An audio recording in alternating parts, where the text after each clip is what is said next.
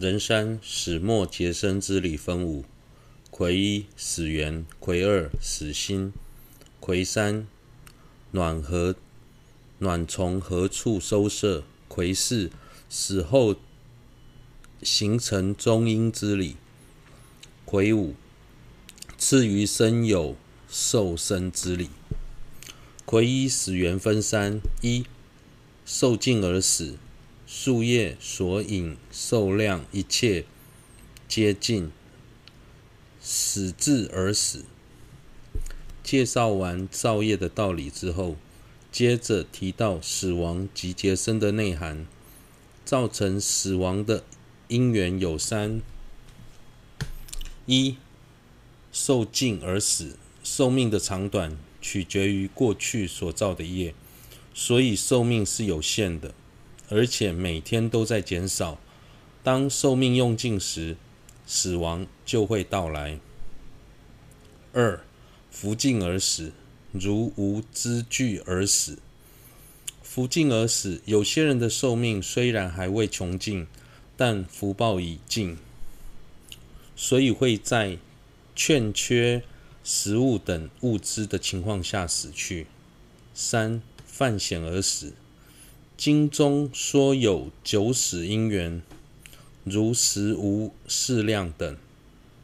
三犯险而死这个部分，除了平时我们所熟悉的地震、水灾、车祸等天灾人祸之外，佛经中还特别提到九种死亡的因缘，比方暴饮暴食、食用不合适、不合自己的食物。刻意做些危险的行为等，总之，故意做出极有可能危及自身的事，最终导致性命提早结束，都称为犯险而死。癸二死心分三：一死死心；二死时内心的景象；三三三种死心都以爱作为连结。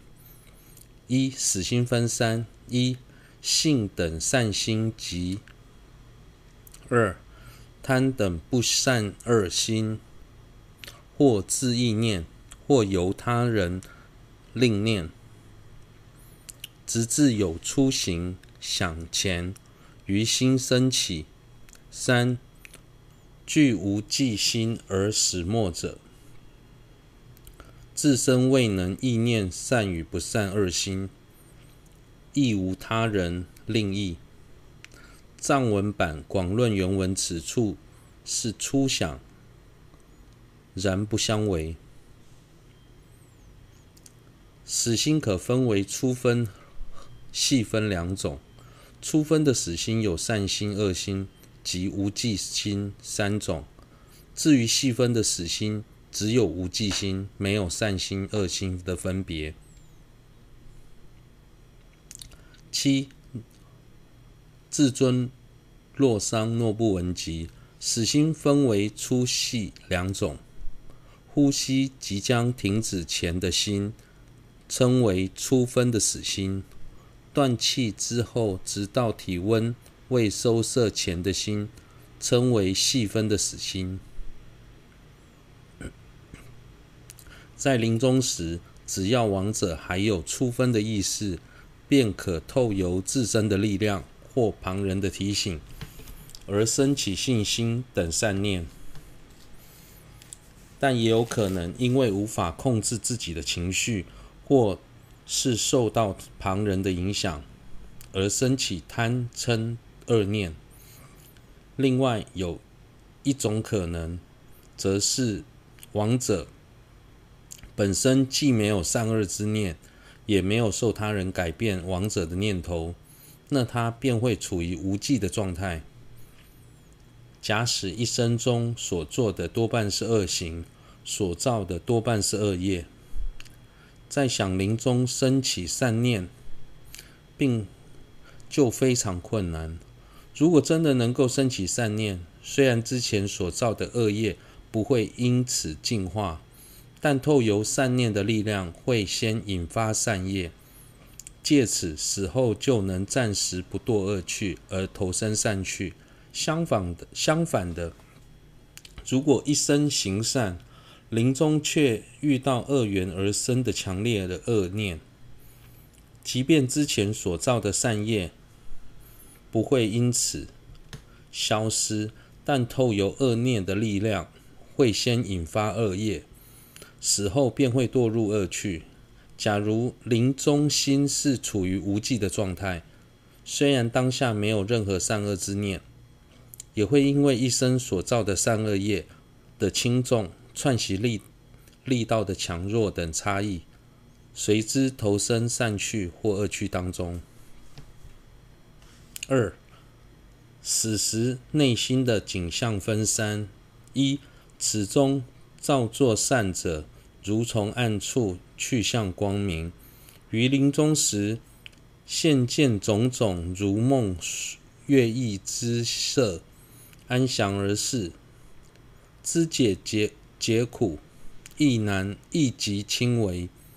平时造善的人在临终时，内心所现的景象，就像从黑暗走向光明处，呈现明亮的感觉，并会见到各种如梦境般悦意的景象，见到上师、佛菩萨，或是自己喜爱的事物，而安然的死去。此外，解知结的痛苦也比较轻微。二中分二：一正文，照不善者，如从光明去向暗处，于临终时现见种种如梦不可爱色，生起猛力苦受，解之解苦，亦极剧烈。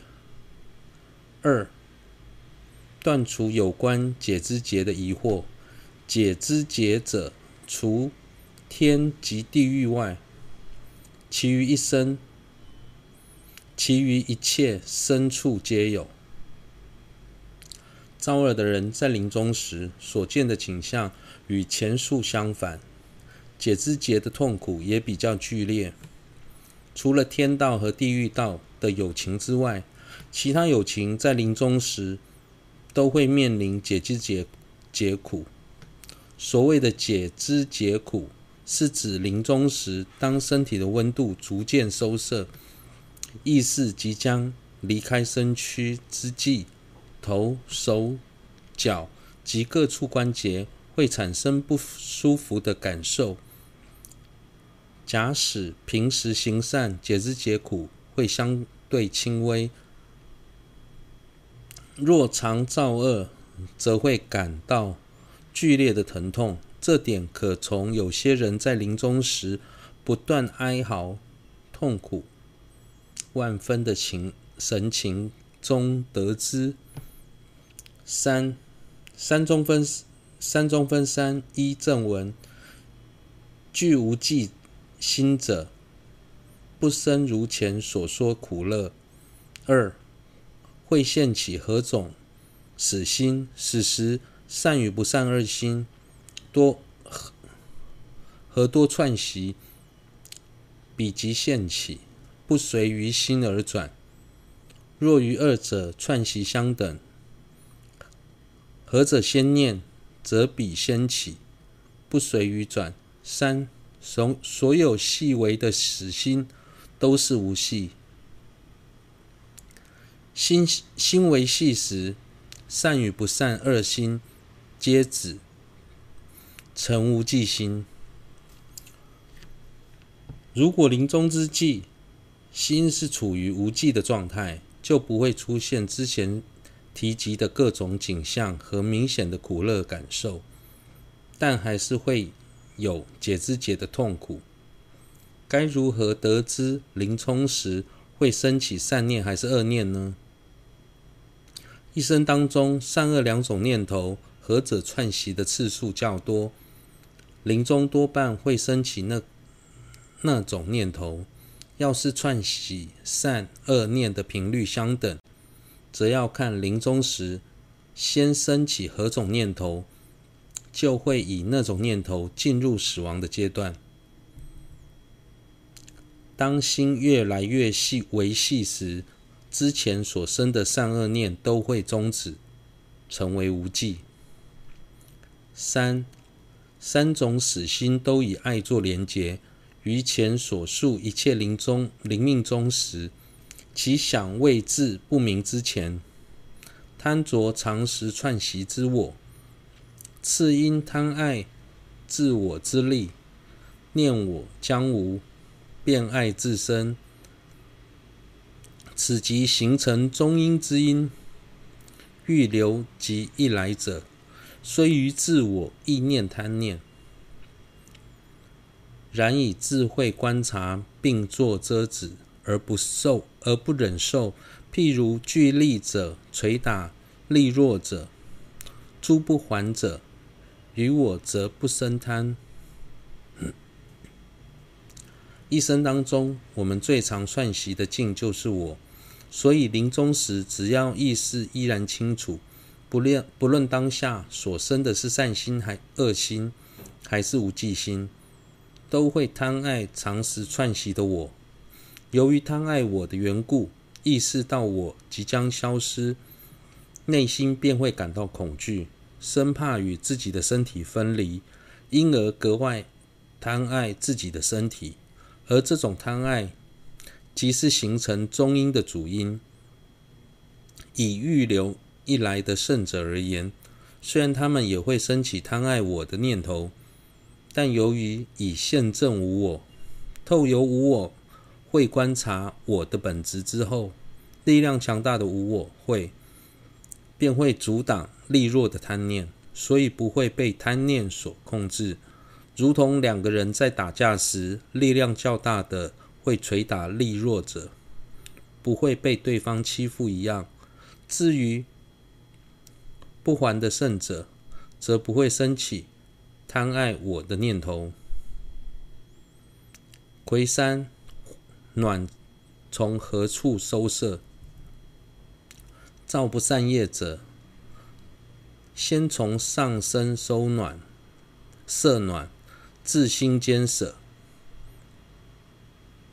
造作善业者，从先从下身摄暖，自心间舍，两者皆是皆从心间出世。最初于精血中，是住何处，即成心间；后从何出，即最初所入也。作恶多端的人，临终前的体温会从上半身开始收摄，一直收摄到心间的位置，之后才从下半身开始收摄。认真行善的人，体温收摄的顺序则是反相反过来。不过，这是以身体没有特殊异常异状的情况而言。要是平时，就有手脚冰冷、头部体温偏低的现象，就不能以此作为判断的标准。不论作恶的人或是行善的人，死后两者的意识都是从心间离开身体。这是由于最初的意识最初进入父精母血的合体时所进入的位置就。会形成心间，因此死后的意识也会从最初进入的位置离开。癸四，死后形成中阴之理分九：一、中阴在何处形成？如前所说，是从何处何出，即于彼处形成中阴。如秤高低，死于中阴无间而成。死亡之后，中阴是如何形成的呢？如同前一段所介绍的，意识从何处离开身体，在离开的瞬间就会形成中阴。死亡之后，心间的红白明点会打开，意识便会从中离开身体，在离开的当下，就会形成中阴身，就像磅秤的两端，一边高起来的同时，另一边就会低下去。相同的，死亡与中阴也是同时产生，两者并没有间断。中阴的身形等，又中阴具眼等诸根，将身何去，即具彼之身形。未受生前，眼如天眼，无有阻碍；身亦无阻碍，如具神通。此为同类中阴及修所成离过天眼能见。俱舍论中虽说，若成何去中阴，其后不可转生于去；然于极论则说，仍可转变。这段这一段主要介绍中阴的外形与特征。首先，中英五根俱全，纵使之后将投生为双眼失明的盲人，但在中英时还是具备五根。即将投生人道的中英，外形与人类相似。其他的中英也是以此类推。中英的眼睛如同天眼，能够看看穿一切事物，想去何处就能立刻到达，没有阻碍，如同有神通般。可是这些神通并非透由色摩他所生起的，而是形成中阴之后自然显现的业力神通。同类的中阴能看到彼此，比方投生人道的中中阴，能够见到同类的中阴，却无法见到即将投生天道的中阴。除此之外，透由色摩他而升起的。天眼通者也能看到中阴。掌中解脱，有些人说，亡者在中阴时的外貌与穿着都很和生前相似，还能与之前的亲人互动或通梦等，这些都不真，不是真的。纵使有人曾经有过一两次类似的经验，但实际上。来者并非王者，而是其他非人假冒王者来欺骗世人罢了。据舍论说，一开始形成某某一道模样的中阴，最终就会投生该道，中间不会有任何改变。例如最最初成为即将投生人道的中阴，最终一定会投生为人，不会投生到其他地方。但在集论里提到，可以借由外力而使中阴转变。比方，即将投生为畜生的中阴，在还未投生之前，借由上师修法、家人为他修缮并回向等各种外在的顺缘，能改变他当下的状态，而投身善趣。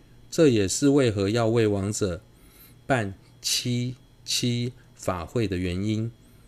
可是，一旦亡者已经投身，就不会再改变。九，至尊洛桑诺布文集，假使能为亡者修缮培福，对他的中阴是有帮助的。因此，博多瓦大师的口传教授中提到，如果在世者与亡者之间有亲属，共同持有财产或法缘的任何一种关系，在这种情况下，在世者为亡者修缮回向，对亡者是有利益的。因此，应该尽力为亡者修缮。至于修缮的时间点，不一定要等到做期的时间，应该尽早修缮。这一点很重要。